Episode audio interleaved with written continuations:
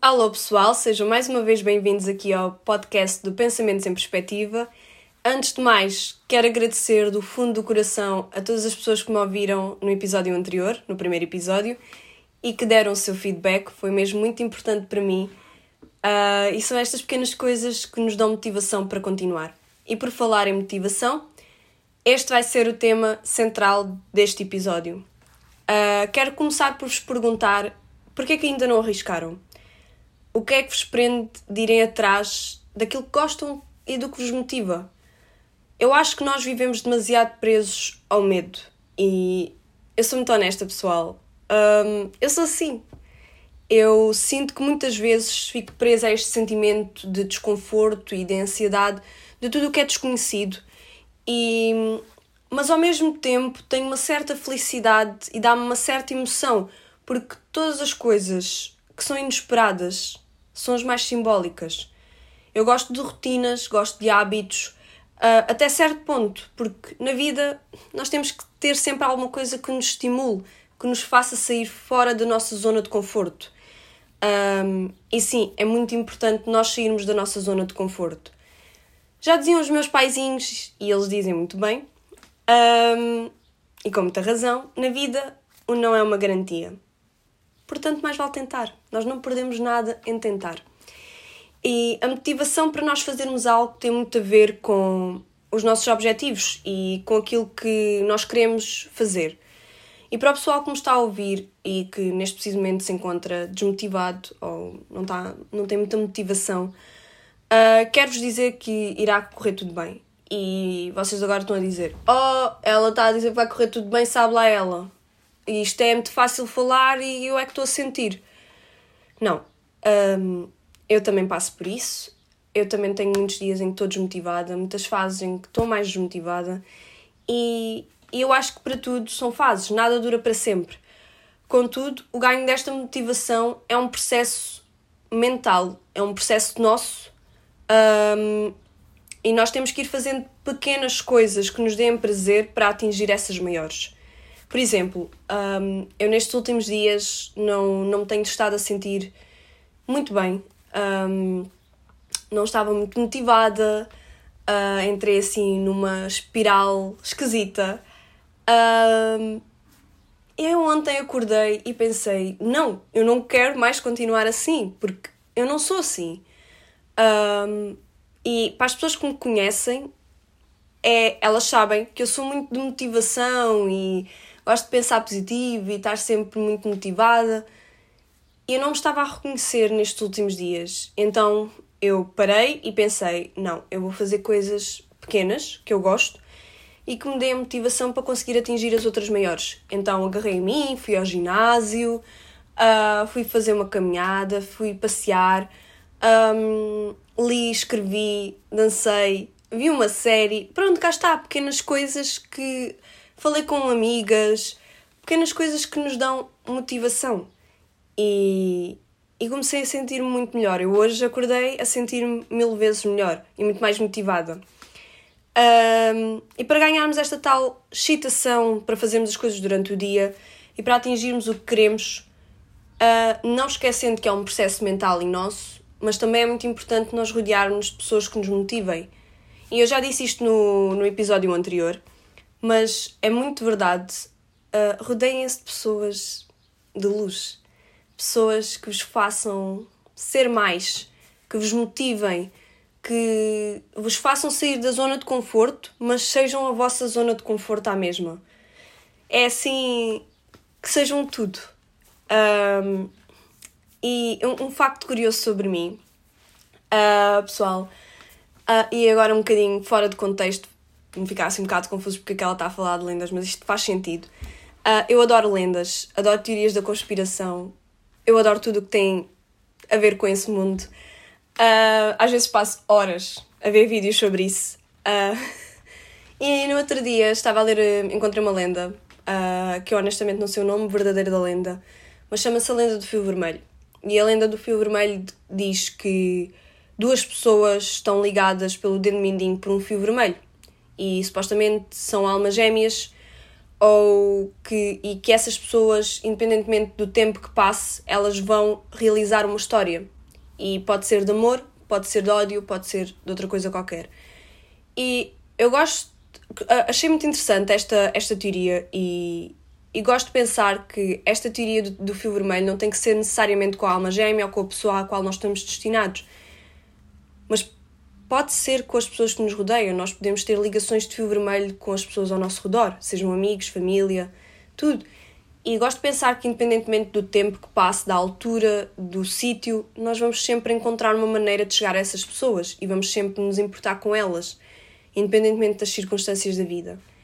E e é isso, uh, pessoal. Façam ligações de fio vermelho com as pessoas que vos rodeiam e criem laços, porque eu sinto muito que hoje em dia as nossas gerações, a minha geração e a geração das pessoas que vêm a seguir, um, não sabem criar laços com as pessoas. Eu sei, pessoas são complicadas. Eu sei, um, e ainda bem que somos todos diferentes, porque o que seria do mundo se fôssemos todos iguais, não é? Não, não teria piada nenhuma. Mas sinto que, que quando as coisas ficam complicadas, um, as pessoas não sabem fortalecer os laços e sim acabam por quebrá-los. Um, porque é demasiado complicado lidar com sentimentos. E, e acho que hoje em dia isso acontece muito as pessoas, tudo o que é sentimento, não querem, é um bicho de sete cabeças. Uh, não devia ser assim. Aliás, eu sei que é muito difícil. Um, isto que eu vou, não é que eu, que eu vou dizer, mas no fundo nós todos sabemos que é verdade, mas nós complicamos o que não é complicado. E, no fundo todos sabemos isto, mas a nossa cabeça é a nossa maior inimiga. Um, e nós complicamos coisas que são até bastante simples. Nós, para chegarmos do A ao B, muitas vezes passamos pelo alfabeto inteiro e perdemos a meio e nem sequer voltamos ao B. Uh, mas pronto, isto para vos dizer que se estão desmotivados uh, com alguma coisa, exames do secundário que estão a acontecer agora, da universidade, o mestrado, o emprego, a vida no geral, um, comecem por tratar de vocês mesmos. Porque se vocês não estiverem bem com vocês, vocês não vão ter essa motivação para fazer o que é que seja nas outras coisas. Um, nós temos que começar por fazer coisas pequenas, podem não ter nada a ver com aquilo que nós estamos motivados, uh, coisas para vocês, que vos deem motivação a vocês mesmos, para depois conseguirem atingir as outras maiores.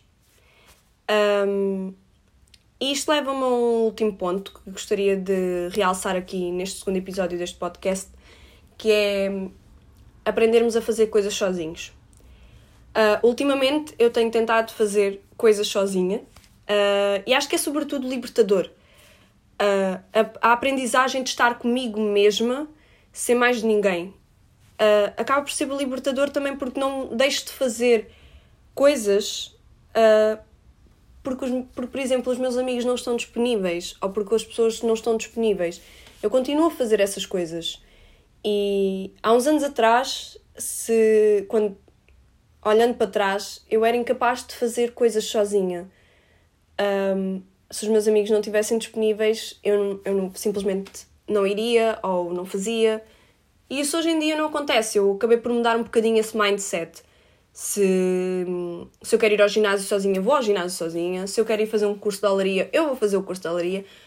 Porque os meus amigos não têm necessariamente os mesmos gostos que eu. E é ok. Eles não têm que ter os mesmos gostos que eu.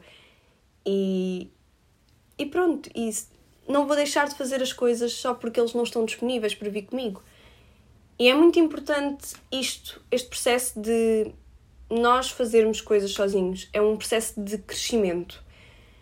Uh, hoje em dia eu sou muito mais independente a fazer isto. E claro que partilhar os momentos com as pessoas que nós queremos ou que gostamos é muito mais divertido, mas nós temos que aprender a estar connosco mesmos. E hum, eu sei que é muito difícil nós estarmos connosco mesmos um, e estarmos sozinhos com a nossa cabeça.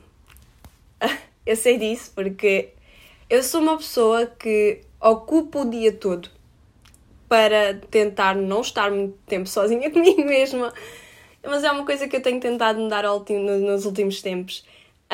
Um, mas sim, eu tento ocupar muito o dia por causa disso. Uh, mas é um processo e nós temos que aprender a estar sozinhos um, e sermos os nossos melhores amigos. Uh, eu acho que nós nos esquecemos muitas vezes de sermos os nossos amigos. Aqueles conselhos que nós damos aos nossos amigos, nós nunca os aplicamos a nós. Porque nós não nos consideramos os nossos amigos.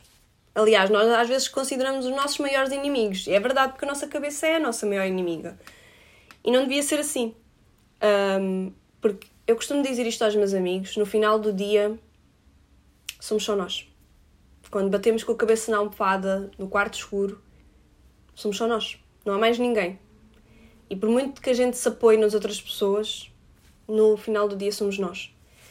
E, e é por isso que nós devíamos ser os nossos melhores amigos. E acabamos já muitas vezes por ser os nossos maiores críticos. Contem-me, quantos de vocês é que não são os vossos maiores críticos? Eu sou a minha maior crítica. Grande parte das inseguranças que eu tenho, ninguém me disse. Eu própria criei sozinha. Eu própria criei filmes. Um, pelo menos sou criativa. Há coisas que temos de tirar o partido positivo das coisas. Mas é verdade, nós, eu, nós criamos as nossas próprias inseguranças.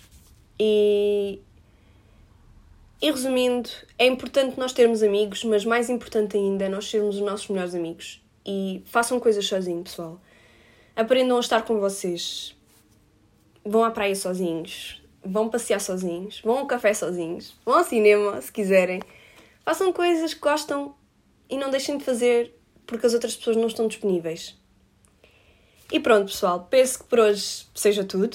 Uh, espero não ter sido muito chata com isto do, da motivação e assim. Uh, mas mais uma vez, chegaram até aqui é porque gostaram, de certa forma. E, e olha, e cá está, estavam motivados a ouvir-me. E eu vou deixar no, no meu Instagram, se quiserem podem passar por lá, é o Rita Lourenco 98. Uma caixinha de perguntas, onde gostaria que vocês fizessem algumas perguntas ou que dessem sugestões para um, temas para os próximos podcasts que vocês gostariam que eu trouxesse por aqui.